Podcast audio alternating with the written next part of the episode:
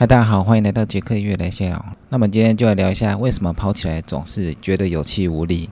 那大家有没有发现，有时候跑步的时候总觉得没什么心力，那跑起来很虚，那一点动力都没有。那因为现在是夏天，夏天的话，因为天气比较热。那大家在运动的话，就会觉得身体的体温很高。体温很高的状态下又运动，那流的汗就会多，流的汗多，你就会觉得比较容易累。所以夏天的时候，有时候我们就算没有运动，我们也会觉得懒洋洋的，一点也不想动。所以夏天的时候，大家都喜欢去游泳，那还有去山上避暑，在温度比较低的地方，就会觉得说比较有精神。所以夏天的时候，我们喜欢吃西瓜、吃冰。那去高山或者去游泳，这些都是要让身体的温度降低一点。所以在高温的状态下，不仅容易累、容易疲劳，而且还会让自己一点动力都没有。那除了高温会让大家比较觉得不太想动之外，那另外一点就是本身其实没有什么在运动。那你不常运动的话，要叫你运动，其实有时候就是蛮懒的。大家都知道运动是要累积的。那你每天有在运动、有在健身、有在打篮球的话，那你会觉得身体比较好，比较有精神。那身体随时有都有在代谢，所以你平常一直在工作，又没什么运动，然后吃的不健康的食品又多的话，你就会更容易的觉得容易累。那一旦运动之后，马上就会觉得很累，那全身懒洋洋的，不太想动。那这个其中一种就是你本身就是不是爱运动的人，所以一旦做任何运动，其实身体也没什么激励，那很容易就觉得累，全身酸痛。那这种状况在大部分的人身上都会有，因为大部分的人因为平常要上班上课。那也其实没有什么太多运动的时间，而且吃的下午茶、饮料、一些点心又多，所以造成身体平常就处于很懒散的状态。但是如果你有持续在运动的话，这个症状会慢慢的减少，因为身体的肌力还有代谢的状态都会慢慢的活络过来。所以只要持续运动的话，你慢慢的就会觉得说，不像以前一样，运动一下子就觉得全身无力。所以平常每个礼拜最好要维持两三次的运动，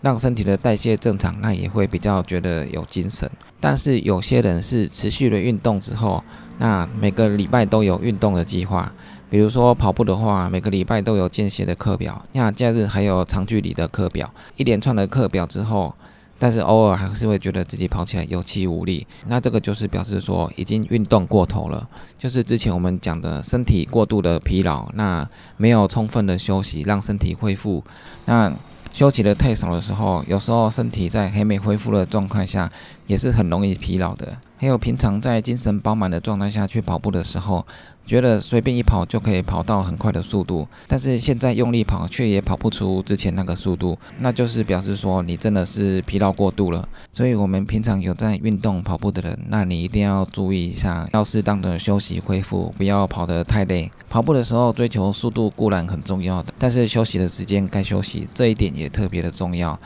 在现在跑步科学已经非常发达的状态下。有时候会觉得说，为什么职业选手他们的跑量好像也没有很多，但是他的速度还是可以维持那么的快？我们没看见的就是，其实他们休息的时候也是休息的非常充足。所以我们跑步时会觉得有气无力。第一种就是你平常就没有什么在跑步，那第二种就是你跑过头了，你休息的时间不够，身体没办法恢复。所以我们尽量让自己维持在这两者中间，那自己要调整达到一个平衡。夏天的话，因为天气比较热，我们跑的距离还有时间就可以比较短一点。那真的要练习的话，我们就往高海拔的地方、比较凉爽的温度的地区去跑。那这样练习的效果才会比较好。那我们在比赛的时候，有时候也会觉得跑起来有气无力的。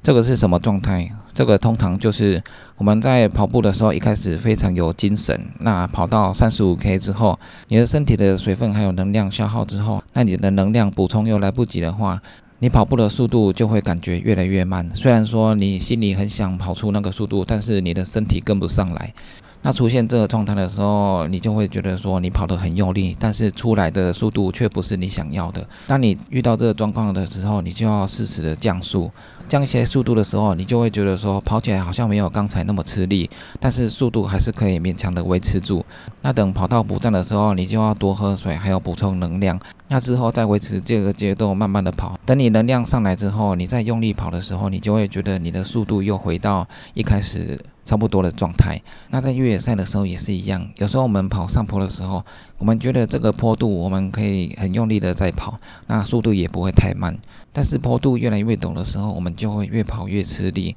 然后跑没多久就会全身无力，那没有力气再一直用同样的速度往上。那这就是表示说，这个坡度真的是太陡了，你还没练到那个程度。当你还没练到那个程度的时候，用同样的力量去跑那个坡度，很容易就会累了。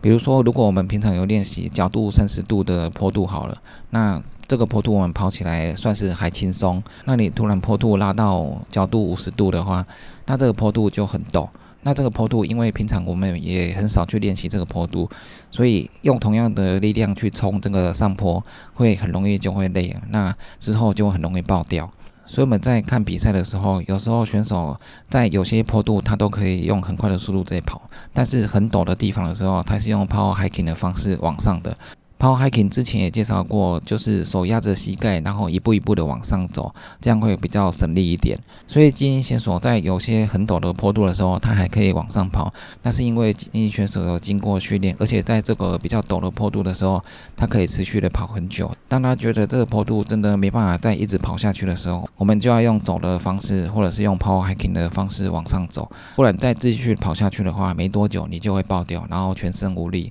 那在下坡也一样，下坡有时候比较缓的下坡，我们还是可以用跑的；但是比较陡的下坡，有时候不一定就可以跑得起来。那因为我们脚承受的下坡的冲击力不一样，当你训练不够的时候，下坡的陡度越快的时候，你就不太敢冲，那你反而只会慢慢的往下走。那如果你下坡有训练过，还有技巧都还不错的状况下，那有些坡度下坡的时候，你是敢冲的。所以在下坡的时候，不同的坡度也是要经过训练，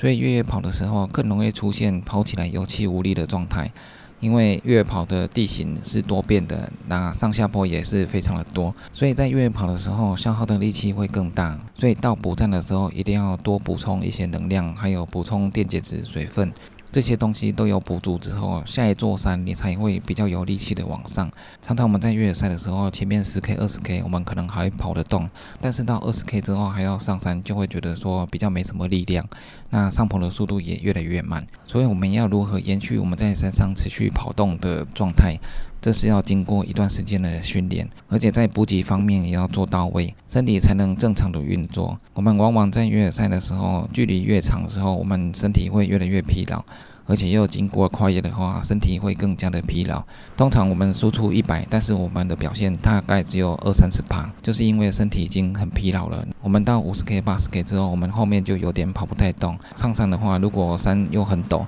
那难度又更高。所以在疲劳又补充不够的状态下，我们跑起来也会觉得有气无力的。那在比赛中出现这个状态的时候，我们最好就是把速度降慢一点，那休息时间拉长一点。当这个时候，我们最好在补站做大修，可能其他的小补站我们可以修个五分钟到十分钟做补给，但是到大补站的时候，我们就休息二十到三十分钟，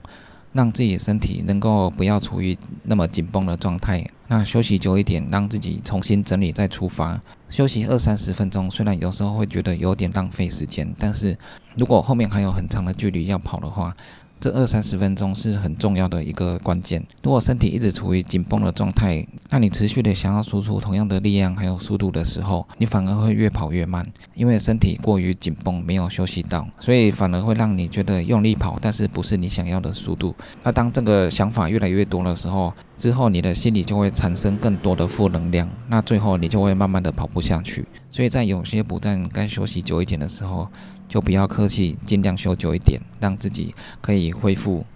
那就是我们一开始说的，运动过头的话，要适当的休息恢复，让身体可以缓过来，跑起来才会比较等于你想要的速度。那因为现在夏天到了，跑起来都会觉得比较懒洋洋的，那跑起来都没什么力气。所以在假日的时候，我们尽量早一点就出门跑步。那天气比较凉爽，那晚上的下班的时候去跑步也比较凉爽。那跑步的距离还有时间也不要太长，那也可以去室内做一些重训，或者是骑单车，或者是游泳，这些都是要让身体尽量不要处于高温的状态去运动。那最重要的是不要一个礼拜都不运动，一个礼拜都不运动的话，很容易身体整个就会很软烂，那之后你会更不想运动。那运动也不要过头，我们最好运动达到一个中间值，让身体有适度的运动、适度的休息，这样跑起来才不会觉得有气无力，身体也才会越来越健康。那以上就是今天的杰克月来闲聊，记得订阅 YouTube、按赞、FV 粉丝，还有追踪 IG，就这样喽，拜拜。